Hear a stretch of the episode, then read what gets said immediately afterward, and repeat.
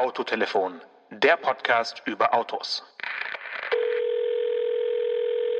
This is Theresa May speaking. Good morning. I hope you're not calling from the continent. Oh Gott, Stefan, du willst über Politik reden? Was für ein Einstieg. Oh Gott, das ist so ein richtiger, so ein richtiger Downer, so ein richtiger Cockblocker. Ja, ja, ne? ja, ja, ja, ja, ja. Hallo Theresa, ja, schön von Ja. dir zu hören. Ja, super. Naja, vielleicht äh, sprechen wir über die, äh, über die schlimmste oder fieseste oder für uns naheliegendste Auswirkung des Brexit, den Niedergang der schon lange nicht mehr britischen, aber in Großbritannien noch ansässigen Autoindustrie. Äh, Also mich trifft, glaube ich, ähm, äh, trifft stärker, dass vielleicht die englischen Falträder dann irgendwie teurer werden oder mit irgendwelchen Zöllen belegt werden. Also bei. Autos, ich weiß jetzt nicht, welche Autos in England gebaut werden, die dich persönlich wirklich so interessieren, dass du persönlich betroffen wärst. Gibt es da irgendwas? Na, wenn der neue Rolls-Royce teurer wird.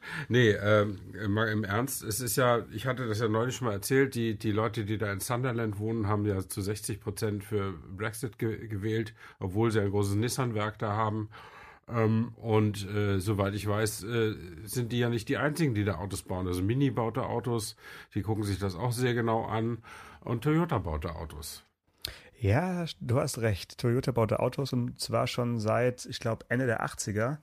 Äh, und ein wichtiges Auto, was dort immer gebaut wurde, von Anfang an, ist äh, der Toyota Corolla. Ich weiß nicht, ob du den noch kennst. Na klar, kenne ich den To- Toyota Corolla sehr gut sogar. Ich kenne ihn sogar noch, als er tatsächlich Corolla hieß, weil zum Schluss hieß er ja Auris. Naja, aber bis 2005 hieß er ja weltweit äh, Corolla und war so einer der erfolgreichsten oder sogar das erfolgreichste Auto, kann man sagen, weltweit, äh, wenn man sich die Verkaufszahlen anschaut. Ja. Unvorstellbar, dass äh, ein Unternehmen freiwillig den Namen dann ändern lässt für viel, viel Geld. Nicht wahr? Ich, ja, ich, isn't it? Ich erinnere mich noch, ich, ich erinnere mich noch daran, ähm, wie diese Kampagne da lief und, und Auris sollte ja immer sowas äh, Wertvolles sein von, von Aurum, irgendwie das, das Gold, Gold, äh, ja. aus dem Mhm. Lateinischen und äh, man hat mit der Stadt Aurich, glaube ich, einen super Deal abgeschlossen damals und hat alle neu zugelassenen Aurisse mit dem. Kennzeichen Auris zugelassen, Ja, zumindest die Testwagen hatten alle Auris als, als Ja. Kennzeichen. Also da hat man sich schon ganz, ganz viel überlegt, aber macht man das? Also es wäre ja wirklich so, wie wenn VW sagen würde, der Golf heißt jetzt irgendwie, äh, keine Ahnung, ähm, Schwupp. Schwuppdiwupp oder sowas. Ja. Ja, ja. Also das habe ich auch nicht verstanden. Aber äh, wie wir ja schon häufiger festgestellt haben, wir sind ja beides bloß Journalisten und keine Marketing-Experten. Ähm, da haben die sich sicher was ganz Großartiges bei gedacht. Aber nachdem sie ihn ja nun wieder Corolla nennen, kann man wohl sagen, die Strategie ist fehlgeschlagen. Also ob sie sich wirklich so viel dabei gedacht haben, weiß ich jetzt auch gar nicht, weil äh, ich erinnere mich, 2018, also letztes Jahr im März in Genf, wurde ja der neue Auris Hybrid auf die Bühne gerollt. Ja. Äh, und dieses Auto bin ich jetzt also vor wenigen Tagen gefahren, dann hieß es aber plötzlich Corolla. Also man Ja. hat dann wirklich innerhalb weniger Wochen, ich glaube in New York stand er dann als äh, Corolla Hybrid. Also Aha. hat man sich sehr, sehr kurzfristig äh, entschieden, jetzt dann doch das Auto so zu nennen, wie es früher mal hieß. Aber also da kann ich jetzt keine Strategie erkennen. Nee, nee, das ist natürlich ein ungeordneter Rückzug. Passt ja auch irgendwie zu den Brexit-Geschichten, obwohl Toyota damit ja nichts zu tun hat. Die sind ja, äh, die sind ja nur, nur äh, Leidtragende davon. Ähm, denn in der Tat haben die ja seinerzeit dieses Werk da gebaut, nicht nur um die Engländer mit ihren äh, Autos zu beglücken, sondern um ganz Europa äh, mit den Autos zu fluten. Und genauso wie es Nissan macht oder eben auch Mini. Ähm, und das, äh, diese Möglichkeit wird ab 29. März wahrscheinlich abgeschnitten. Oder wenn, dann sehr viel umständlicher und sehr viel teurer. Und äh, das ist, glaube ich, auch der Grund, warum man mit Theresa May einsteigen konnte, wenn man eigentlich über einen Toyota Corolla sprechen will. Ich kann dir sogar noch den Namen liefern desjenigen äh, Zeitgenossen, der wohl verantwortlich ist, der es zumindest vor der Presse behauptet hat. Das Aha. ist nämlich äh, Yasushi Ueda, der äh, Chefingenieur des neuen Corolla. Ja. Der hat die Präsentation gehalten und äh, dann wurden irgendwann auch Fragen gestattet, was ich ja schon mal gut finde in, in der heutigen Zeit. Ist ja nicht mehr selbstverständlich, dass man auch mal äh, Fragen stellen darf. Wie? Und äh, ein doch- Kollege, Das ist doch selbstverständlich, dass man Fragen stellen kann. Also bei Pressekonferenzen sind ja Frage und Antworten, war das früher komplett üblich, aber Ja. heute werden wir dann doch bei einem oder anderen Hersteller ähm, eher mit Präsentationen äh, Ja, ja, ja. und abgefrühstückt und danach geht's Licht an und man geht zum Essen oder äh, ins Bett. Aber so klassische Fragerunden sind nicht mehr bei allen Herstellern äh, Okay. üblich. Ne? Hier in diesem Fall war es gestattet. Und dann wurde eben gefragt, naja, wie kann es jetzt mit dieser Namensänderung? Und dann meinte er, ja, es sei dann letztlich seine Personal Decision gewesen. Aha. Äh, und damit du dich darauf einstimmen kannst oder auch ein bisschen mitfühlen kannst, wie sich der Mensch anhört, habe ich hier einen ganz, ganz, ganz, ganz kurzen Schnipsel für dich aufgenommen. Warte Ah, kurz. super. Our European RD Center in Brussels was responsible for the target setting of the vehicle dynamics and performance of the Nicaragua. Ja. ja, Valley Hay Performance. Das finden sie mir gut. Ja, Ja, Performance ist wichtig bei Toyota, ist bei allen japanischen Herstellern sehr, sehr wichtig. ja, ja gerade bei Ähm, Toyota. Mhm. Was, was diesem Mann wichtig war, ist eben darauf hinzuweisen, dass der äh, Kombi, den sie ja äh, Touring Sports nennen, Ach. dass der also in äh, Brüssel äh, entwickelt oder also auch designt und entwickelt wurde Mhm. und ab der äh, zweiten Dachsäule also ein europäisches Auto äh, sei. Ja, ne, und dann, und damit will man jetzt eben versuchen, äh, den, den deutschen Markt irgendwie äh, von hinten aufzurollen. Ähm, ich weiß nicht, hast du dir alle drei äh, Karosserievarianten mal angeschaut? Weil den Corolla gibt's ja jetzt eben wieder als Limousine, als äh, Steilheck, also so als klassischen Fünftürer und eben als Kombi.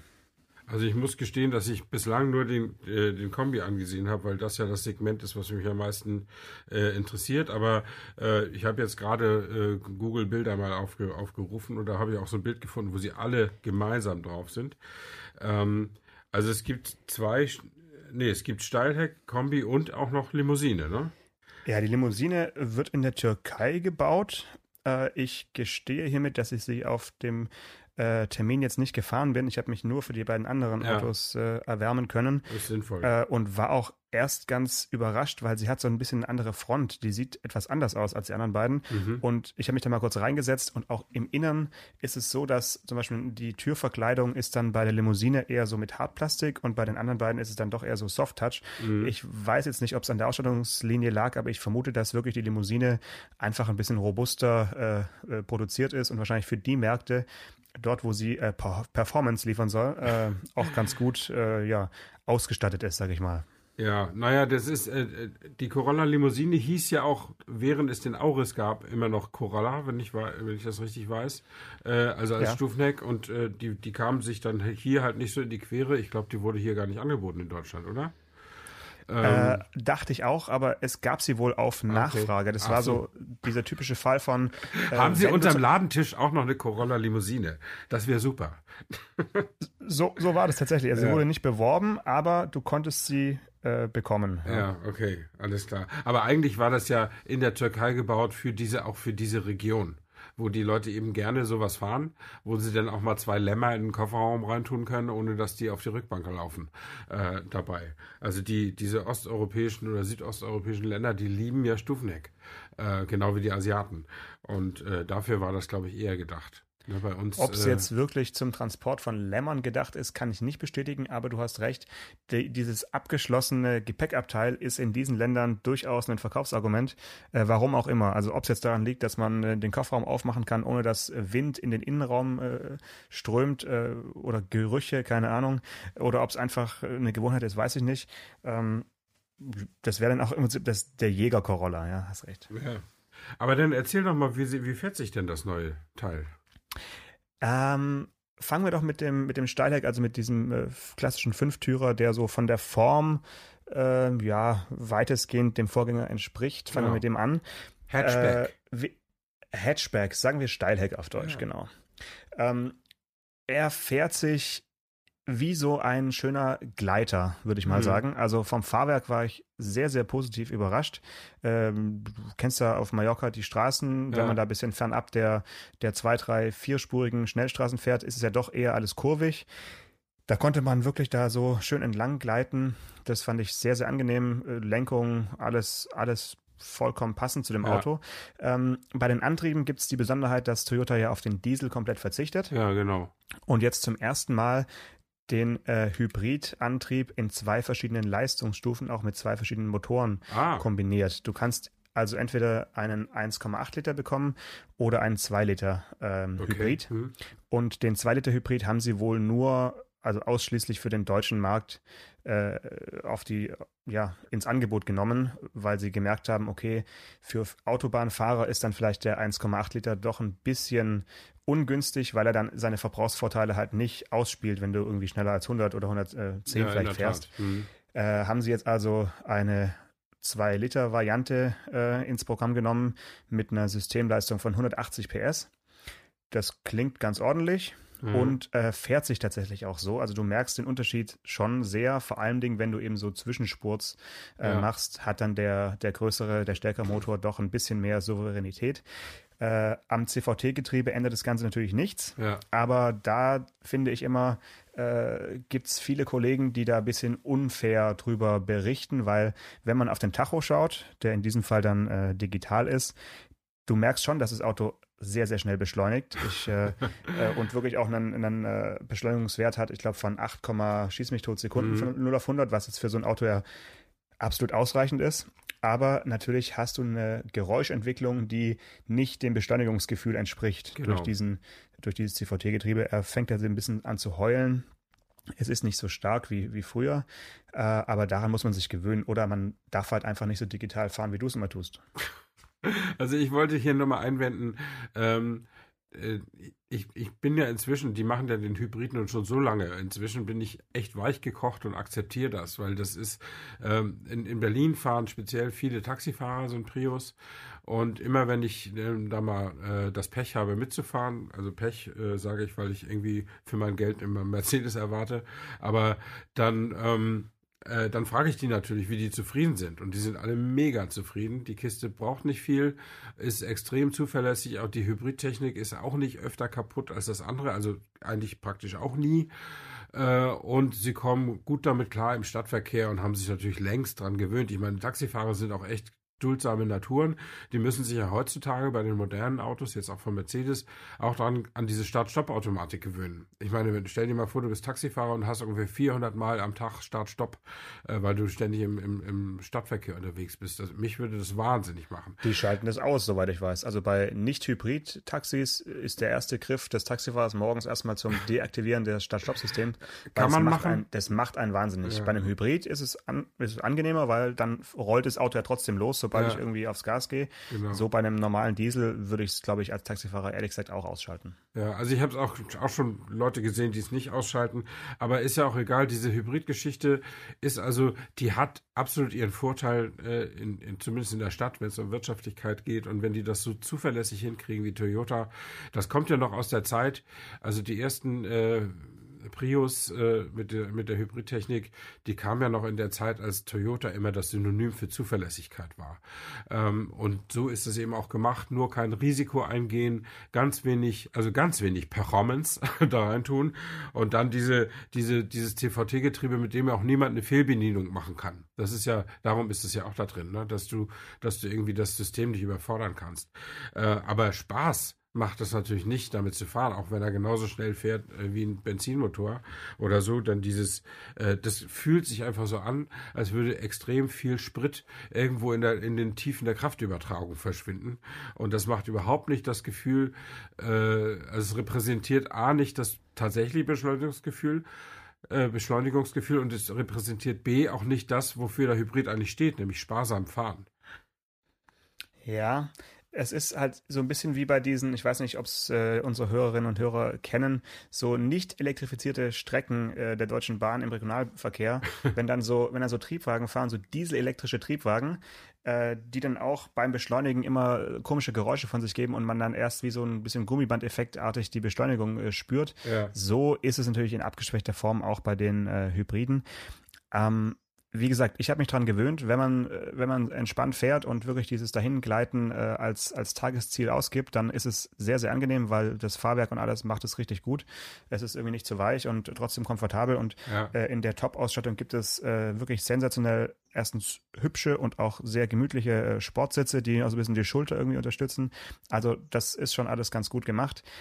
Zumindest äh, für die Reihe 1 gilt es uneingeschränkt. Ja. Äh, über Reihe 2 sollten wir nochmal reden, weil ich finde, ein Auto, was irgendwie Golfgröße hat, sollte auf der Rückbank halt irgendwie auch ein bisschen äh, Platz bieten für Erwachsene. Und Ja, da war ich extrem schockiert bei dem Auto. okay. Äh, wenn ich mich da reinsetze, ich meine, ich bin 1,80 und ähm, weder Sitzriese noch Nicht-Sitzriese. Also ich bin habe irgendwie relativ ähm, normale Größe, wenn ich sitze und ähm, ich stoße mit dem Kopf tatsächlich oben an den, äh, an den Klapp, an den Halter, an, an den Haltegriff. Aha. Der ist quasi auf Kopfhöhe irgendwie ganz falsch positioniert. Also so ein seltsames verbautes Dach habe ich schon lange nicht mehr erlebt in dieser Fahrzeuggröße. Also da Ja. verstehe ich nicht, was da los war. Also normalerweise gehen ja die, die Sitzbänke dann ein bisschen tiefer mit der Sitzfläche, weil ja, also das ist ja ein Problem des Außendesigns, dass die Dächer nach hinten so ein bisschen abfallen, aber das wird normalerweise so ausgeglichen. Kann mir nur vorstellen, dass sie doch irgendwo Platz für die, für die Akkus brauchen. Und dass sie den Sitz deswegen nicht so tief kriegen, oder? Ja, natürlich. Du sitzt auf dem Akku, der, ähm, der ist unter der, unter der Rücksitzfläche Ja, und ja, siehst ja. auch so ein bisschen so Lüftungsschlitze. Aber dennoch, also man sitzt jetzt nicht extrem hoch. Du hast jetzt nicht das Gefühl, dass du äh, oberhalb der, der vorderen sitzt, also stark, sondern ja, das ist auch wenig Beinfreiheit, also ganz kurz. Ich weiß nicht, für die, für die Hinterbänkler ist dieses Auto auf jeden Fall äh, jetzt nicht der große Wurf. Da müsste man dann vielleicht doch eher zum äh, Kombi dann äh, schielen, der aufgrund von, glaube sechs Zentimeter mehr Radstand eben dann genau diese sechs Zentimeter mehr so. äh, anbieten kann. Ähm, nicht nur natürlich Knie, äh, Beinfreiheit, sondern Mhm. auch hinten dann mehr Kofferraum hat, ein bisschen längeren Überhang, ja. aber es geht dann ein bisschen entspannter zu. Ja. Also, Aber ich, ich wollte gerade fragen, wie ist es denn in, in Hatchback äh, mit der, mit der Kniefreiheit? hinten furchtbar, wie gesagt. Auch nicht also wenn okay. ich kann hinter mir eigentlich knapp sitzen und das ist dann schon unangenehm, weil ich den vorderen Sitz dann schon Ja. berühre mit meinen Knien und das, das ist, wie gesagt, das ist in der, in der Golfgröße darf das eigentlich nicht passieren. Ja. Also wenn ich mal davon ausgehe, dass du fährst, wie ein richtiger Profi fährt, nämlich nicht Absolut. den Sitz ganz nach hinten gestellt, sondern eher dichter dran, Ganz nach vorne natürlich. äh, so dass man auch in jeder Zeit ins Lenkrad beißen kann. Nee, ganz, ganz im Ernst. Man fährt ja so, dass man eben die Arme nicht wirklich ausstrecken kann und so, ne? Ähm, und äh, wenn ich mal davon ausgehe, dass du das auch weißt, wie viele andere auch, äh, dann sollte hinter dir wirklich für dich auch wirklich noch Platz sein. Also ich habe das gemerkt, als ich wirklich, was lange her ist, meine Fahrweise umgestellt habe, weil ich eben mal bei so einem Sicherheitstraining war. Und davor Äh, bist du liegend gefahren oder wie? Nee, so ich bin natürlich vorher so gefahren, wie es mir bequem ein, äh, vorkam und also weit, möglichst weit nach hinten mit ausgestreckten Armen und ausgestreckten Beinen und sehr weit oder relativ komfortabel eingestellter Rückenlehne. Und inzwischen, äh, also dieses Training hat mir da die Augen geöffnet und äh, ich habe gemerkt, dass man auch anders gut fahren kann. Und dann war ich ja später auch noch tatsächlich auch selber ADAC-Trainer. Äh, da musste ich ja auch so fahren, um glaubwürdig zu sein. Ähm, und ich habe in jedem, ich bin ja auch nicht so groß, ich bin 1,75, 1,76 und äh, in jedem VW Polo kann ich hinter mir gut sitzen. Gar kein Problem. Also wenn das in Genau. einem Toyota Corolla nicht gehen sollte, haben die da irgendwas falsch gemacht. Das, das würde ich auf jeden Fall so äh, unterschreiben. Also da stimmt was nicht eben. Ja, das ist Ja, sehr strange. Und g- gibt's dann, also Diesel gibt's nicht, Hybrid gibt's zwei, gibt's normale Benziner ohne Hybrid? äh, es gibt eben noch einen Einstiegsbenziner, einen 1,2 Liter äh, Turbo.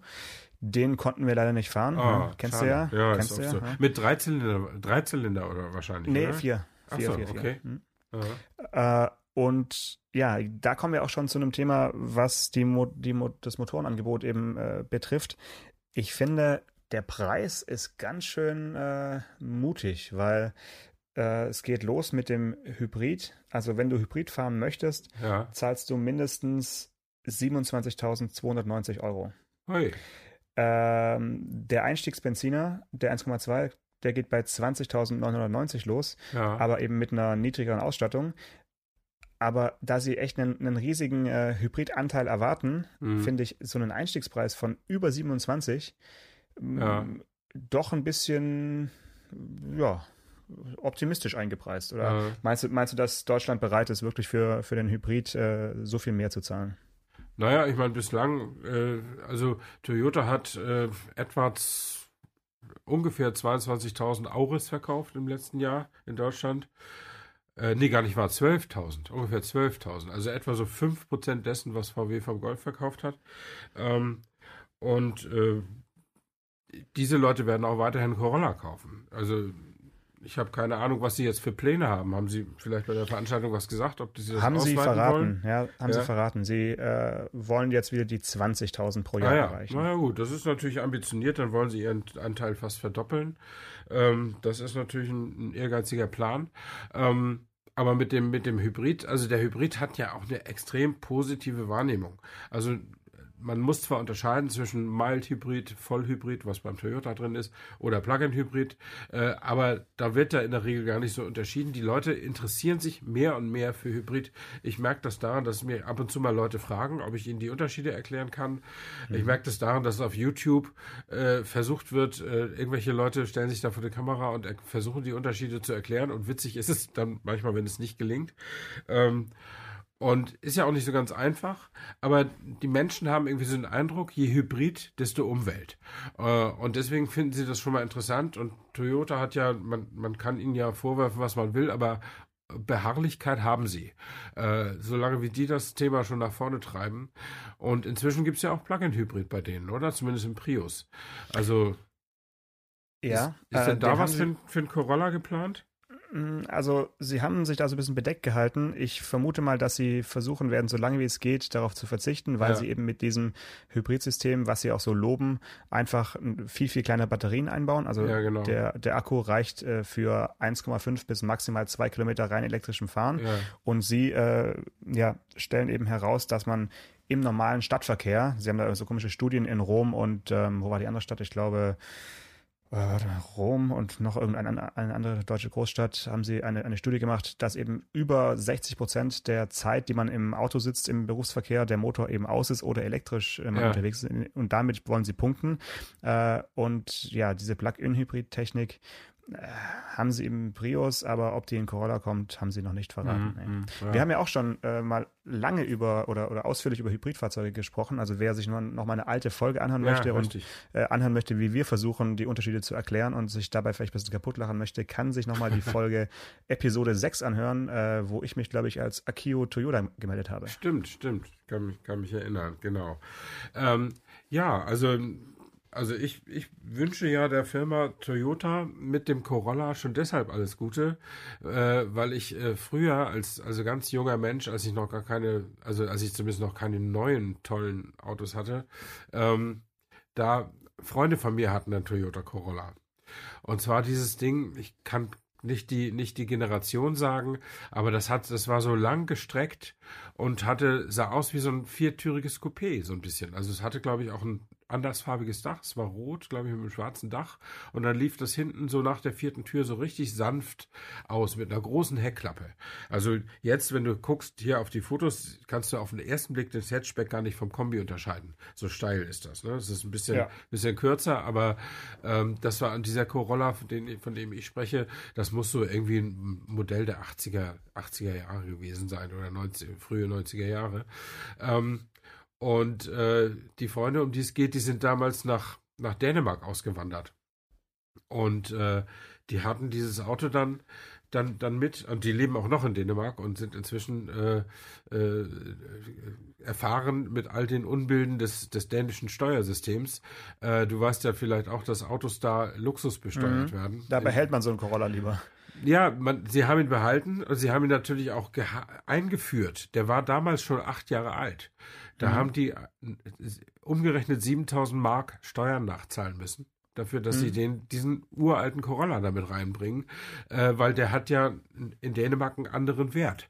Und äh, die Dänen waren also schlau genug, sämtliche Schlupflöcher zu schließen. Ich habe dann gesagt, weil sie aus Flensburg stammen, was ja direkt an der Grenze ist, so wie ich ja auch von da komme, ähm, habe äh, hab ich gesagt, nimm doch lass den Wagen doch auf deine Eltern zu und dann ist alles gut. Nee, das ist natürlich auch falsch. Wenn du in, in Dänemark einen, einen Wohnsitz hast und wirst äh, mit einem Auto angetroffen, was kein dänisches Kennzeichen hat, dann zahlst du eine pauschale Summe, ich glaube damals von umgerechnet 15.000 Mark, wegen Steuerhinterziehung. Und oh. dann, danach kannst du verhandeln, ob man das niedriger oder höher haben will.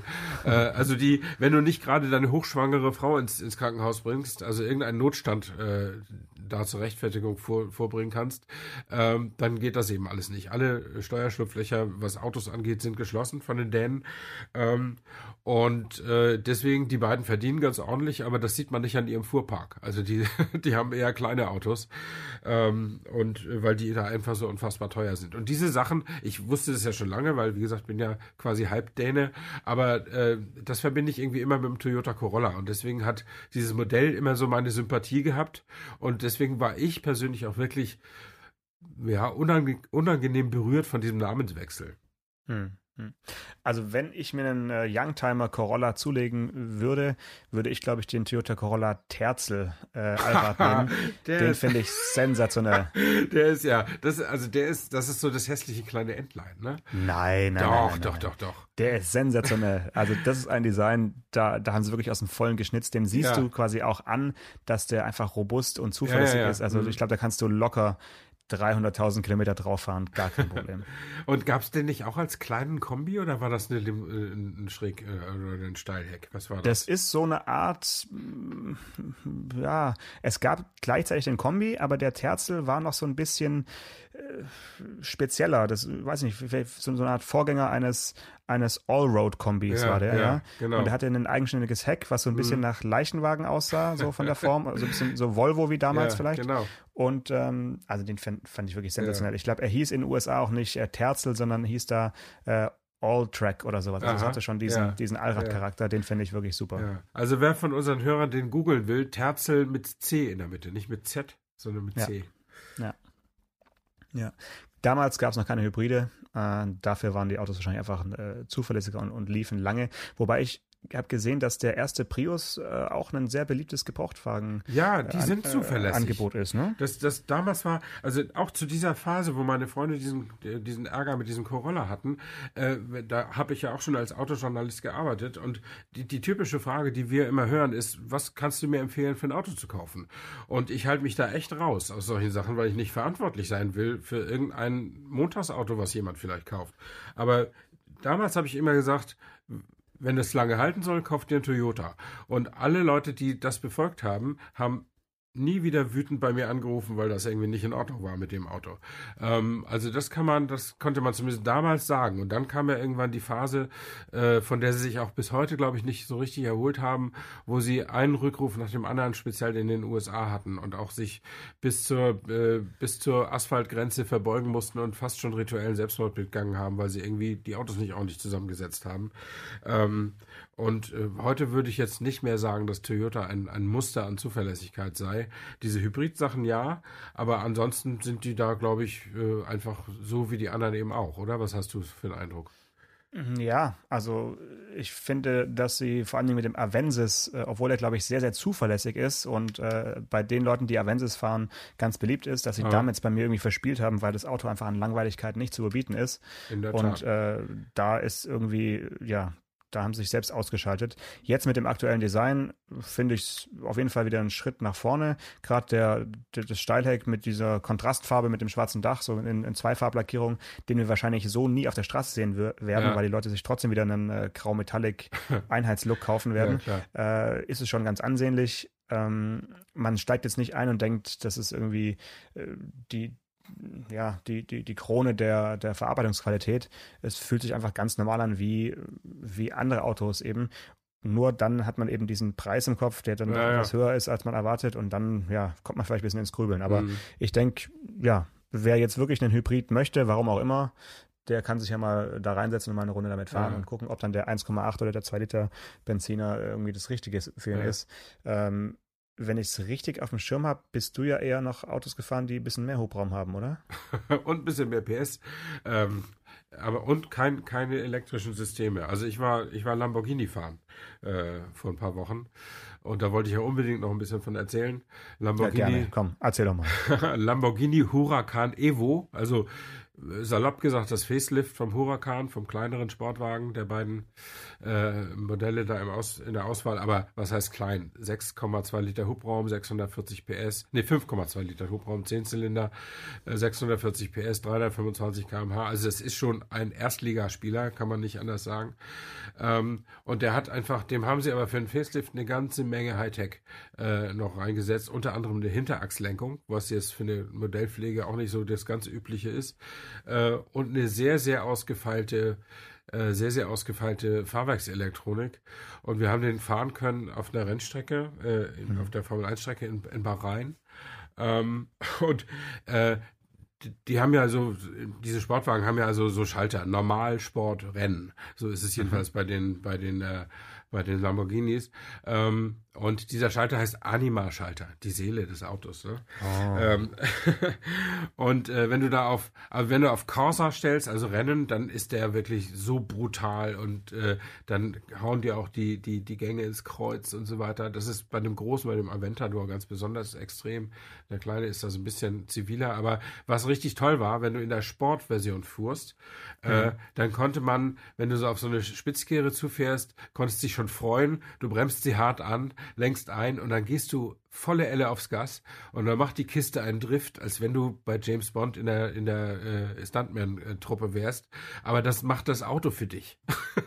das machst du nicht selber. Du, du selbst musst dich nur trauen, es einzuleiten und den Rest macht das Auto. Und wenn du dann ein bisschen gegenlenkst, was ja letztlich in den Instinkten auch so drin ist, dann kommst du auch sauber aus der Nummer wieder raus. Es ist es ist unglaublich und du merkst nichts, dass irgendwo mal so die Faust Gottes kommt und das Auto anhält und wieder nach, nach äh, geradeaus schiebt. Das ist so richtig smooth gemacht. Also was, was heute, das spricht ja auch für die wahnsinnige Fortschritt, für den wahnsinnigen Fortschritt in der, in der Rechengeschwindigkeit von diesen ganzen Computerchips. Ne? Dass man alles, ich glaube, der macht 50 äh, Statusbeurteilungen in der Sekunde oder sowas, der Wagen, mit, mit allen Systemen, die er hat. Also Hinterachslenkung, ESP, Allradantrieb, Verteilung und so weiter und so fort. Also da kommst du überhaupt nicht mehr mit.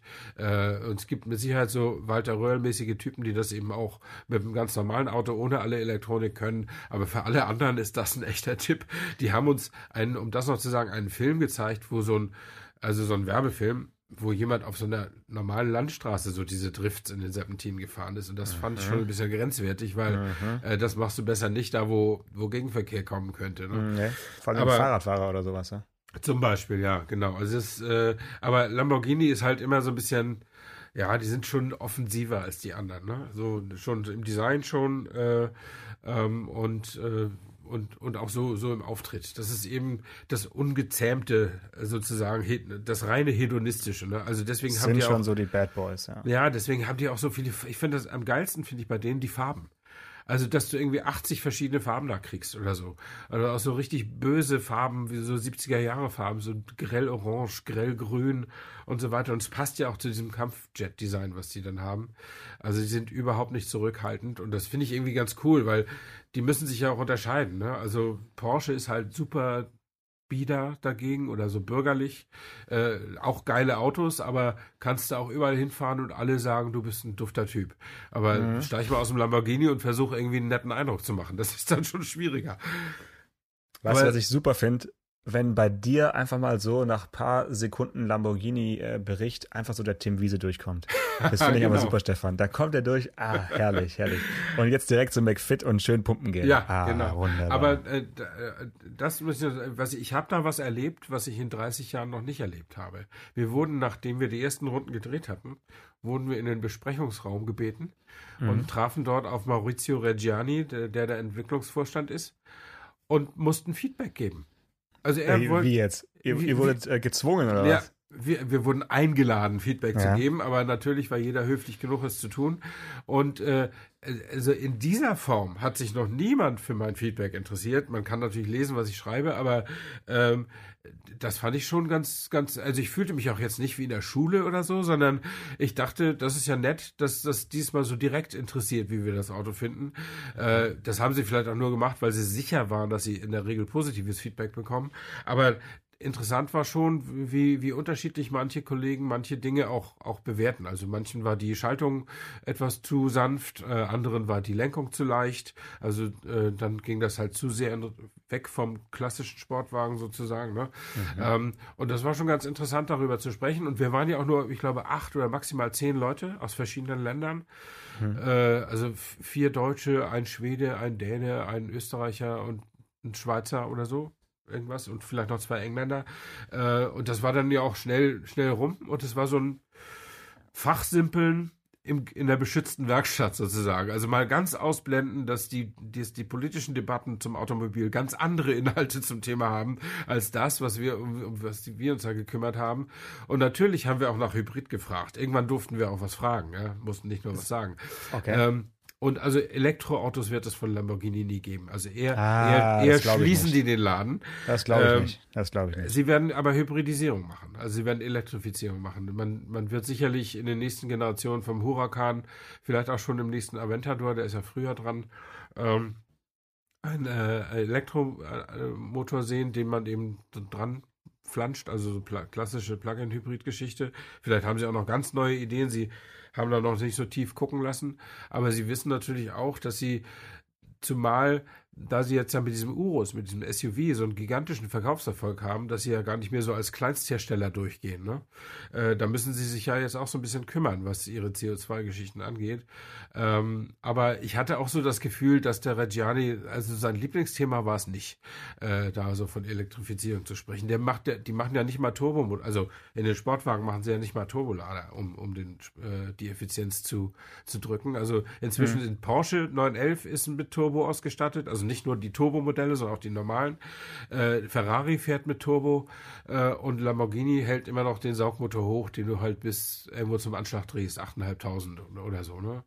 Ähm, und das geht natürlich nicht gerade auf die Effizienz, aber äh, auf so einer Strecke ist schon much fun, kann man nicht anders sagen. Das nur mal so als kleinen Kontrast zum Toyota Corolla Hybrid. Ja, super, super ausgesucht. Nochmal einen kleinen Dank an die Regie. Also besser hätten wir es ja gar nicht machen können. Also sehr, Genau. sehr gut. Ja, schöne Bandbreite auf jeden Fall für so einen, für so einen Mittwoch mitten im äh, Februar. Ähm, dann würde ich sagen, war es das für diese Woche schon Ja. wieder. Denke ich auch. Und nächste Woche gibt es neue Überraschungen aus der Welt des äh, Dreirads. Alles klar. Bis dahin, Janosch. Ciao. Bis dann. Ciao, ciao. Autotelefon, der Podcast über Autos. Mit Stefan Anker und Paul Janosch Ersing.